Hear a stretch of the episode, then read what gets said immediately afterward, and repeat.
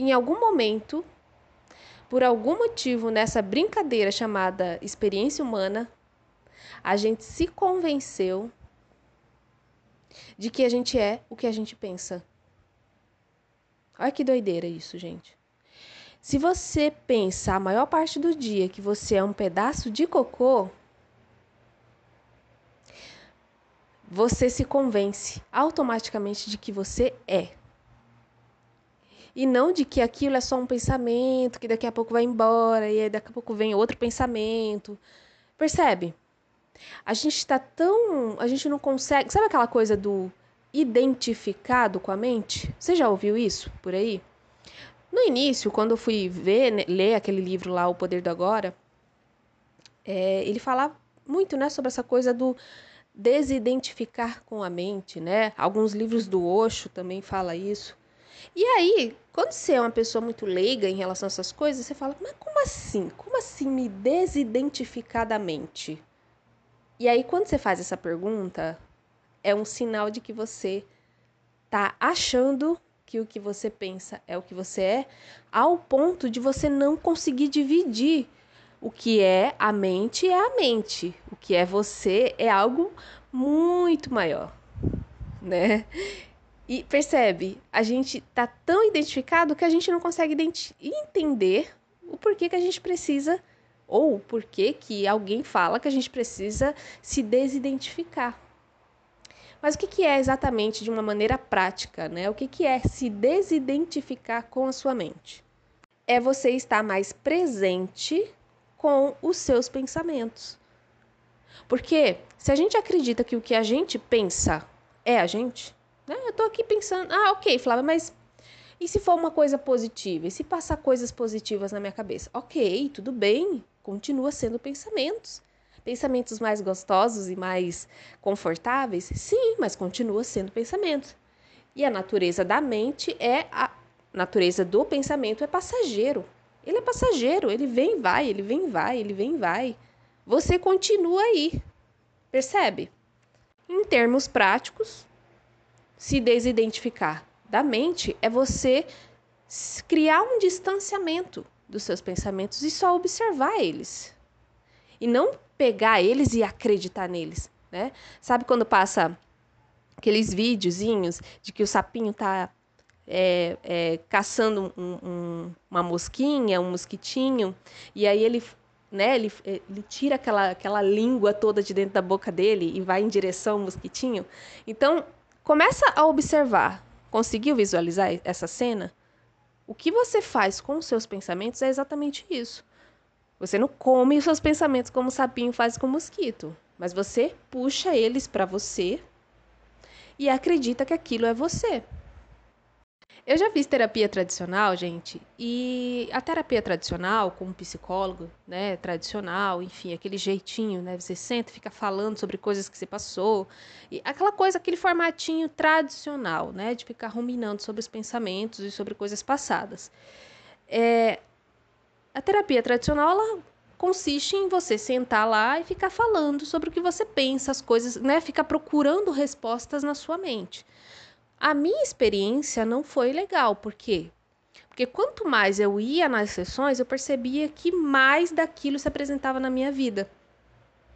Quanto mais eu me identificava e tentava entender o porquê que eu penso daquele jeito sobre mim, aí trazia à tona experiências do passado que eram dolorosas. E aí a sessão tinha só uma hora de duração. Eu ia para casa me sentindo um pedaço de cocô, acreditando que o que eu pensava sobre mim era aquilo e eu ficava ansiosa esperando a próxima sessão para continuar falando sobre aquilo. Então, o que, que eu quero trazer aqui com a, a, o exemplo da terapia tradicional? Quanto mais você rumina sobre pensamentos, ou seja, quanto mais você acredita que aquele pensamento é seu, mais você amplia aquilo na sua vida. Então, por isso que eu coloquei no título desse episódio: não queira transformar pensamentos positivos, pensamentos negativos, aliás, em pensamentos positivos, porque eles não têm dono, gente. Os nossos pensamentos não têm dono. Eles vêm vão, eles vêm vão. A natureza do pensamento é ser passageiro. Então, quando a gente fica ruminando e pensando e procurando respostas e horas e horas ali pensando, um pensamento puxa outro, já percebeu? Você está pensando uma coisa aqui, daqui a pouco você, tá, você não consegue nem lembrar mais o que, que você estava pensando antes. Você já, já passou por isso? Você fica tem horas e horas pensando, e aí daqui a pouco você vê que você nem lembra mais o que, que você pensou primeiro. Porque essa é a forma que funciona os pensamentos. Eles vão puxando outros pensamentos. Quando você vê, você está se sentindo um pedaço de cocô, realmente. Porque você fica ruminando e trazendo a energia daqueles pensamentos tóxicos para a sua realidade. Aí você esquece de viver. Aí você tem crises de pânico, como eu já tive. Aí você fica, como você fica patinando nessa toxicidade toda, você não consegue ir para um outro patamar. Ou, no mínimo, você não consegue ver vida para além da sua mente. Você fica preso na sua mente. Então, a melhor estratégia, não digo que é a mais fácil, né? É muito tentador a gente ficar ruminando sobre pensamentos, mas a melhor estratégia é você constantemente ir treinando essa separação de você com os seus pensamentos. Ok, eu tenho uma mente, eu tenho um subconsciente, eu tenho um corpo físico. Existe a natureza da mente é ser vaga mesmo, né? E o que, é ser vago? É que de vez em quando passa alguma coisa ali. De vez em quando passa alguma coisa. E essa coisa é pensamentos. Então, reconhecer isso e começar a colocar em prática diariamente faz você economizar energia. Vocês terem ideia, quando eu comecei a meditar, eu acordava muito no meio da noite. Por quê? Porque quando a gente é, não se separa, não treina essa separação do que é a gente, do que é só pensamento, a gente gasta muita energia. E aí, quando a gente vai dormir, claro, se você não tiver problemas com insônia, né? Mas quando você vai dormir, você capota, você às vezes nem sonha. Porque você já gastou tanta energia ruminando pensamentos que você não tem energia para mais nada. Você deita e não vê mais nada, né? E eu comecei a acordar de madrugada porque quando você começa a meditar ou fazer qualquer outra prática aí, né, a prática da atenção plena, que tem também a ver com meditação, você começa a economizar energia. E quando você economiza energia, você tem mais energia para ser usada. Então eu vivia acordando de madrugada porque eu estava energizada. Então, para resumir, perceba que quando você fica ruminando muito e acreditando que os pensamentos são você, que aqueles pensamentos, toda aquela toxicidade da qualidade ali dos seus pensamentos é você, você acaba perdendo energia. Por quê?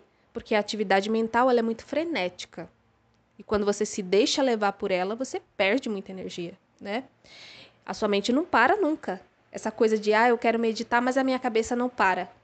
Então você nunca vai meditar, né? Porque sua mente está o tempo todo aí gerando pensamentos, mas não é que é ela, não é que é dela esses, esses pensamentos, né? É de experiências que a gente viveu, e, é, é, é, e a gente acreditou que a gente tinha alguma culpa naquelas experiências, né? É de televisão que a gente assiste, é de um filme, é é de coisas que a gente acessa, pessoas que a gente conversa, o inconsciente coletivo, né? A gente é tipo uma anteninha. A gente vai atraindo tudo. E os pensamentos, eles vão eles são concatenados, ou seja, existe um pensamento aqui, eu começo a ruminar sobre ele, daqui a pouco eu estou pensando em outros também, né? E eu achando que eu sou aquilo, eu me deixo levar pela mente. Fico ansiosa, fico depressiva, enfim. Então não queira não queira transformar pensamentos negativos em positivos e naquela artificialidade, sabe? É, eu sou próspera, é, eu sou bonita, eu sou inteligente, mas você está cheia de conteúdos tóxicos porque você está acreditando nos seus pensamentos, não está deixando eles irem embora. Ok? Se fez sentido para você, compartilha com outras pessoas. Se quiser compartilhar nas suas redes sociais, me marcar, vou ficar bem feliz também e a gente vai aumentar essa comunidade aqui desse podcast. Um beijo no seu coração e até a próxima. Tchau, tchau.